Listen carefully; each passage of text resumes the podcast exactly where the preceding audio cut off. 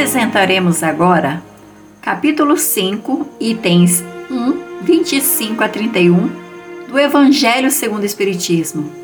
Essa é uma das atividades que proporcionará momentos de paz e compreensão para toda a família. Vamos conhecer juntos o culto do Evangelho no lar. Implante essa ideia. Por quê? Para quê? Como e quando realizar o culto do Evangelho no lar? Essas e outras perguntas nós vamos responder neste quadro, baseado no Evangelho segundo o Espiritismo e na obra Paz em Casa, Paz no Mundo. Culto do Evangelho no Lar, ambos da editora Alta de Souza. Siga conosco. Segundo Guilhom Ribeiro, reviver o Cristo nas relações diárias da casa, ressuscitar Jesus pela veiculação do Evangelho a quantos se abrigam nas dependências do lar, é de transcendental importância num século de tantas mudanças sociais.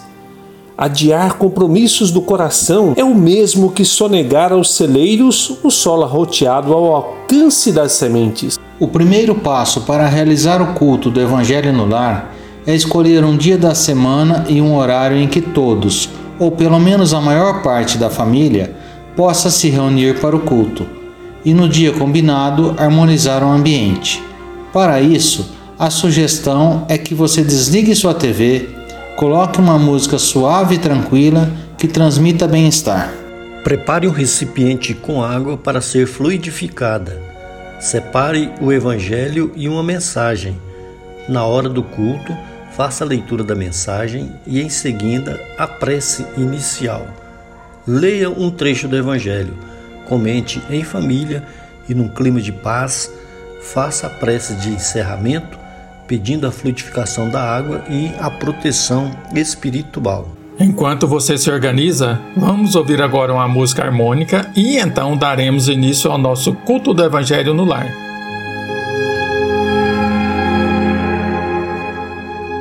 Recorda Jesus. Se queres paz contigo, não ouvides Jesus. Onde estivesse, andava sobre enormes problemas. Viveu servindo aos outros, suportando inimigos. Se achou algum descanso, foi somente em si próprio. Até para morrer, não encontrou lugar, pois foi alçado à cruz que ele mesmo arrastou. Emmanuel. Mestre Jesus, Queremos neste momento te agradecer pela bênção da vida e por tudo que nos é mais caro, como a família, os amigos, o trabalho e a saúde. Somos gratos, Senhor, pelas oportunidades de crescimento que nos permitem valorizar cada instante da nossa existência. Abençoa aqueles que nos ouvem, os seus lares e familiares queridos e que o teu amor seja uma luz a nos guiar, hoje e em todos os dias das nossas vidas. Concluindo o estudo do capítulo 5, Bem-aventurados os aflitos de O Evangelho segundo o Espiritismo, trataremos hoje dos itens 1, 25 a 31, abordando a questão da melancolia. Item 25. Sabeis porque às vezes uma vaga tristeza se apodera de vossos corações e vos leva a considerar amarga a vida? É que vosso espírito, aspirando à felicidade e à liberdade, se esgota, fungido ao corpo que lhe serve de prisão, em vãos esforços para sair dele. Reconhecendo inúteis esses esforços, cai no desânimo e, como o corpo lhe sofre a influência, toma-vos a lassidão, o abatimento, uma espécie de apatia, e vos julgais infelizes. Realmente, Regina, ouço o que diz o espírito François de Geneve. Crede-me, resisti com energia a essas impressões que vos enfraquecem a vontade. São inatas no espírito de todos os homens as aspirações por uma vida melhor mas não as busqueis neste mundo. Se no curso desse degredo provação, exonerando-vos dos vossos encargos, sobre vós desabarem os cuidados, as inquietações e tribulações, sede fortes e corajosos para os suportar. duram pouco e vos conduzirão à companhia dos amigos por quem chorais, e que, jubilosos por ver-vos de novo entre eles, vos estenderão os braços, a fim de guiar-vos a uma região inacessível às aflições da terra. No item 26, a espiritualidade indaga se é lícito ao homem abrandar suas próprias provas. Essa questão equivale a esta outra. É lícito àquele que se afoga cuidar de salvar-se? A aquele em quem um espinho entrou retirá-lo? Ao que está doente chamar o médico? As provas têm por fim exercitar a inteligência, tanto quanto a paciência e a resignação. Pode acontecer que o homem nasça em posição penosa e difícil, precisamente para se ver obrigado a procurar meios de vencer as dificuldades. O mérito consiste em sofrer sem murmurar as consequências dos males que não seja possível evitar, em perseverar na luta, em se não desesperar se não é bem sucedido. Nunca, porém, numa negligência que seria mais preguiça do que virtude. Uma interessante questão do item 27. Deve-se pôr termo às provas de seu próximo quando se pode, ou é preciso, por respeito aos desígnios de Deus, deixá-las seguir seu curso? Alguns pensam que, como se está na terra para espiar, é preciso que as provas sigam seu curso.